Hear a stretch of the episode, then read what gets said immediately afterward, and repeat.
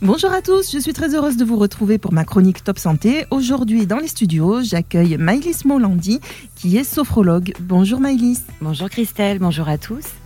Dis-moi donc, euh, aujourd'hui, tu, viens pour nous parler de la sophrologie. Alors, une grande question, qu'est-ce que la sophrologie? Bien écoute, ça me fait plaisir que tu me poses cette question parce qu'aujourd'hui, on en entend de plus en plus parler, mais finalement, très peu de personnes savent en quoi ça consiste. Donc la sophrologie, c'est une méthode qui va proposer différentes techniques, des techniques respiratoires. Donc j'insiste beaucoup sur la respiration parce que pour moi c'est la base.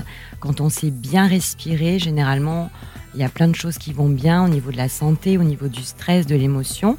Des techniques corporelles, donc on va mobiliser le corps avec des mouvements, euh, une gestuelle, des gestes associés ou non à la respiration d'ailleurs, et des techniques de visualisation où là le corps va être détendu, on va relaxer le corps et on va chercher euh, de la visualisation et l'imagerie mentale.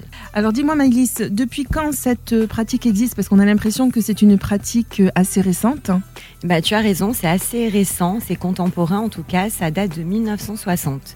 Donc c'est euh, son fondateur, c'est un monsieur qui s'appelait Alfonso Caicedo, qui nous a quittés il y a deux ans et c'est un neuropsychiatre, donc euh, docteur en neuropsychiatrie. Alors au départ, c'est pour ça que sa méthode, elle est plutôt euh, considérée comme une science médicale.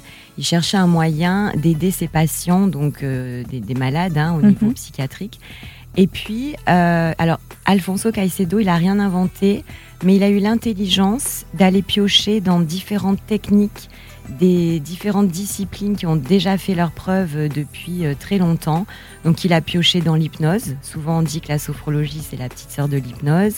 Il a pioché dans le yoga, le bouddhisme, le zen, parce que euh, son épouse était professeure de yoga, était française, professeure de yoga.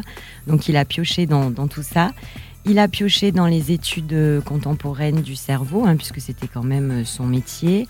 Il a pioché aussi dans la psychologie. Il a pioché aussi, entre autres, hein, dans un courant philosophique qui s'appelle la phénoménologie, qui, en fait, pourrait faire très bref, c'est un courant où on va être dans la découverte des phénomènes. Donc là, en sophrologie, on parle des phénomènes du corps, sans interprétation, sans jugement.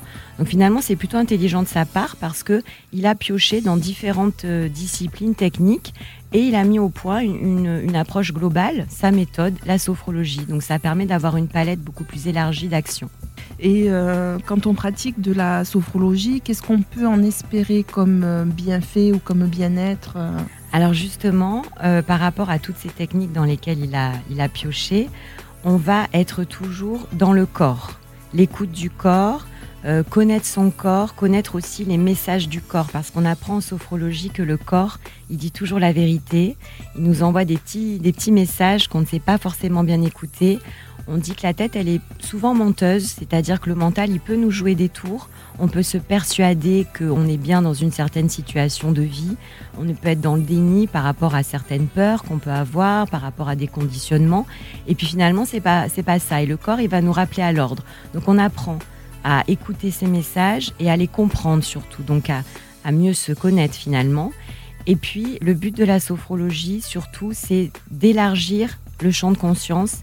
Ça veut dire quoi? De prendre conscience de tout ce qui nous entoure, mais de ce, que nous avons aussi à l'intérieur, de prendre conscience de plein de choses pour justement aller mieux. Et justement, euh, en prenant conscience de plein de choses, on, on pourra avoir les clés pour aller un petit peu mieux. Est-ce que c'est une thérapie euh, brève, une thérapie longue? Est-ce qu'il faut euh, beaucoup de séances pour commencer en tout cas à avoir un, bienfait sur, sur notre corps? Alors la sophrologie reste une thérapie brève, c'est-à-dire entre 5 et 10 séances. Entre 5 et 10 séances déjà, on va donner à la personne les outils nécessaires pour aller vers le mieux-être. Donc évidemment, hein, euh, si, ça continue dans le temps, bah, c'est pourquoi pas. Mais en tout cas, entre 5 et 10, on sait que là, on va déjà donner pas mal d'outils. Donc ça reste une thérapie, euh, une thérapie brève. Cette, euh, cette thérapie, elle, comment dire, elle s'adresse à quel public en particulier? Plutôt les enfants, plutôt les adultes? Alors j'ai envie de dire à tout le monde, hein, comme disait la chanson de 7 à 77 ans, euh, même au-delà, parce que moi actuellement j'ai une personne qui vient me voir au cabinet qui a 85 ans. Donc il n'y a pas de limite d'âge. En fait la limite c'est de d'avoir quand même, euh, de comprendre les choses, d'être autonome hein, au niveau de, l'âge. Et puis l'âge minimum, euh, alors moi je dirais quand même maternelle, ouais, 5-6 ans, d'avoir quand même des fonctions cognitives qui sont assez, assez matures et d'avoir un petit temps de concentration. Mais avec les enfants, je tiens à préciser que la sophrologie, c'est génial parce que les enfants, contrairement à nous, ils n'ont pas nos conditionnements, ils n'ont pas nos limites, ils n'ont pas nos, nos croyances. Donc, c'est très direct et on a de très très bons résultats avec les enfants. Mais justement, Maïlis, euh, on vient de voir avec les enfants. Est-ce que tu peux nous donner un exemple de domaine d'intervention de la sophrologie? Oui, alors en fait, finalement, c'est tous les domaines où on a besoin d'apporter euh, des améliorations. Donc le stress, euh, la gestion des émotions. ça peut être aussi la préparation d'un examen pour des étudiants, la préparation d'une compétition sportive, la préparation à la maternité pour les femmes enceintes. Euh, on peut trouver aussi ça dans l'accompagnement euh, dans, des maladies importantes pour gérer la douleur.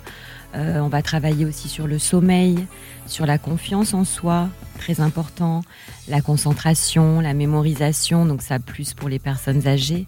Donc c'est vraiment un panel très étendu. Oui, ça nous concerne tous hein, en fait. Hein, Tout à fait. Et euh, donc c'est une, une, pratique que toi tu exerces effectivement en cabinet, mais euh, qui aurait tendance à se développer dans d'autres milieux? Oui, tout à fait. En fait, on la trouve de plus en plus dans les écoles. Euh, donc des intervenants extérieurs viennent dans les écoles. Euh, donc là, c'est plus la sophrologie euh, en groupe, hein, mais bon, ça reste quand même très bien. On la trouve aussi dans les hôpitaux. surtout dans des maladies compliquées, difficiles comme les cancers, en mhm. accompagnement. Il y a aussi de très bons résultats. Et puis après, on le trouve dans le domaine privé, hein, des entreprises privées qui vont faire appel à, des sophrologues pour passer un petit moment euh, de détente euh, chez les employés. Oui, voilà, pour leur bien-être. Hein. Ça, se, ça se développe de mm. plus en plus. Hein. Maëlys, peux-tu nous, nous, donner euh, un exemple d'une séance type, un petit peu comment, comment se déroule ta, ta, séance? Oui, alors la première séance est une séance où on va pas vraiment faire de la sophrologie, mais on va parler, faire mhm. connaissance, exposer les problématiques, aussi un petit peu le vécu de la personne pour poser les bases du travail. Ensuite, à partir de la deuxième séance, donc au début, généralement, euh, eh bien, on va un petit peu se parler pour savoir bah, les nouvelles, ce qui s'est passé dans la vie, etc. Et puis, on attaque. Donc, euh, bah, les trois techniques dont je vous ai parlé en début, en vous expliquant ce que c'était la sophrologie, euh, souvent de la respiration, on attaque par ça, puis des, mouvements du corps, et puis on finit toujours par relaxer le corps pour avoir ces techniques de visualisation et créer ces imageries mentales. D'accord. Peux-tu nous dire un petit peu où tu as fait ta formation? Alors moi j'ai fait ma formation à Marseille. Euh, dans une école qui s'appelle l'école de sophrologie Provence-Alpes-Côte d'Azur, qui a été créée euh, par euh, Laurent Dinardo. C'est une école donc à Marseille. Il faut savoir qu'à Marseille, la sophrologie est beaucoup plus répandue que dans les Alpes-Maritimes. Il y a beaucoup plus de cabinets. On va vraiment la trouver dans beaucoup de milieux hospitaliers, dans beaucoup d'écoles. Euh, à Marseille, il y a un pédopsychiatre qui s'appelle Marcel Ruffo. Oui, qui est très connu. Voilà, qui euh, donc écrit beaucoup de livres sur euh, la pédopsychiatrie et qui en fait dit souvent une phrase que évidemment les sophrologues aiment beaucoup reprendre. Il dit soyez addict à la sophrologie, devenez sophro-addict parce que pour lui c'est vraiment nécessaire cette, cette méthode en accompagnement d'un travail psychologie ou psychiatrique. Donc euh, c'est vrai qu'à Marseille, c'est assez développé. Et donc dans cette école, qui est très sérieuse parce que les diplômes qu'elle qu'elle donne sont validés RNCP. Donc RNCP, euh, c'est une ça veut dire en fait le répertoire national des certifications euh, professionnelles. Donc il y a une reconnaissance nationale. Donc ça ça laisse entendre quand même un certain niveau de qualité. Et c'est une école qui va vraiment privilégier la pratique et l'expérience. Donc il y a des heures et des heures et des heures, voire des, dizaines d'heures, des centaines d'heures de pratique. Mais je pense que pour, euh, voilà, pour, pour euh, savoir faire ce métier, il faut aussi savoir de quoi on parle. Et c'est nécessaire toute cette pratique. Donc euh, l'école était à Marseille. Après on en trouve, on en trouve dans d'autres villes. On en trouve à Nice. voilà, mais je ne les connais pas. Donc celle-là, je peux en parler parce que je la connais. Donc à Marseille. Pendant un an et demi à raison de 10 jours par mois, en intensif en plus. Hein, voilà. Ah oui, oui, c'est une, une, belle formation. Oui, une belle formation. Et peux-tu nous donner une indication? Alors, je sais que cette question est assez, toujours assez compliquée, mais euh, comment peut-on savoir que nous sommes face à un bon thérapeute? Alors, alors déjà, c'est une question qui est subjective parce qu'il faut que le courant passe. Mm. Donc, euh, il y a déjà ça qui est important. Et puis, euh, bah, il y, a, y a besoin d'avoir une écoute, une écoute bienveillante, d'être dans la bienveillance, l'empathie, savoir se mettre à la place de la personne. Mais il n'y a pas de rapport d'autorité. Un sophrologue ou une sophrologue ne va en rien euh, exiger ou donner l'ordre ou être dans un rapport d'autorité. C'est pas du tout ce qu'on cherche. Euh, et puis évidemment, hein, il y a une déontologie, il y a le secret professionnel, ce qui se dit dans le cabinet euh, reste euh, dans le cabinet. Et surtout, j'insiste sur le fait, c'est ne pas hésiter à déléguer, c'est-à-dire que nous ne sommes que des sophrologues, j'ai envie de dire, donc on ne peut pas traiter tous les problèmes, ne pas hésiter à euh, renvoyer la personne euh, chez un professionnel euh, plus compétent au niveau de la psychologie, par exemple, un psychologue ou même un psychiatre, hein, quand il y a des pathologies plus importantes. Et ne pas hésiter aussi quand, puisqu'on est en tant que sophrologue, on, on essaye d'aller sur les messages du corps. Mais euh, les messages du corps, ça peut être aussi un problème de santé. Donc ne pas hésiter avant de dire euh, oui, peut-être que là c'est du stress. Passer d'abord par la case médecin, s'assurer qu'il n'y a pas de, problème de santé tout simplement. Hein. C'est assez nécessaire aussi. On n'est pas des gourous, on ne soigne pas, on ne guérit pas. On reste euh, des, des personnes qui accompagnent et qui donnent les outils, les meilleurs outils possibles pour le mieux-être. Mais il faut rester à sa place aussi, quoi. Voilà de, super euh, renseignements. J'espère qu'ils vous seront à tous très profitables car euh, c'est réellement très très important.